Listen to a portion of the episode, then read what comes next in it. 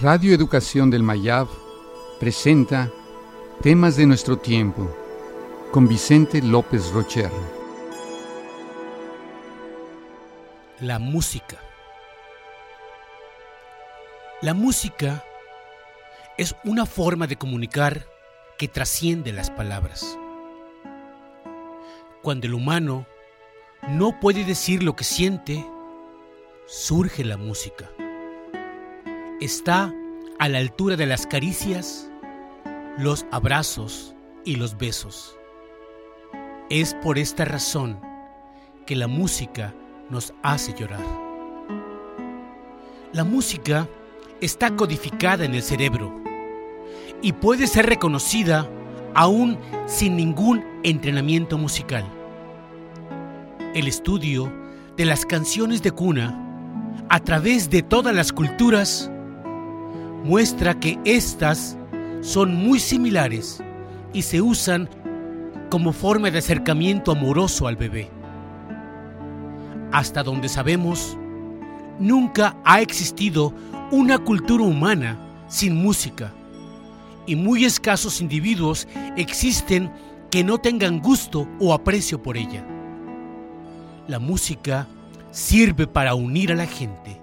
Es parte fundamental de una gran cantidad de ritos.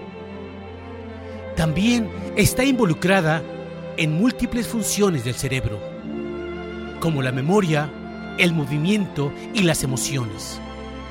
De hecho, ella utiliza muchas más áreas de nuestro cerebro que el lenguaje. Personas que sufren de afasia, la incapacidad de hablar provocada por daños neurológicos, pueden cantar.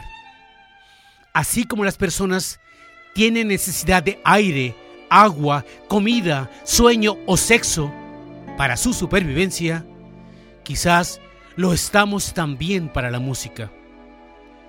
Los sabios autistas son personas con extraordinarias capacidades, en especial para el dibujo, la memoria y la música. Son capaces de reproducir en el piano una obra clásica después de haberla escuchado por primera vez y sin nunca antes haber tocado piano. La encefalitis letárgica es un padecimiento neuronal que impide que los pacientes realicen movimiento alguno. El efecto de la música es impresionante en estos pacientes. Con solo imaginar la música, pueden recobrar en parte sus movimientos. Parece ser que cuando las ondas de nuestro cerebro cambian por el efecto de la música, existe un cambio neurológico profundo que afecta nuestro comportamiento y nuestro ser.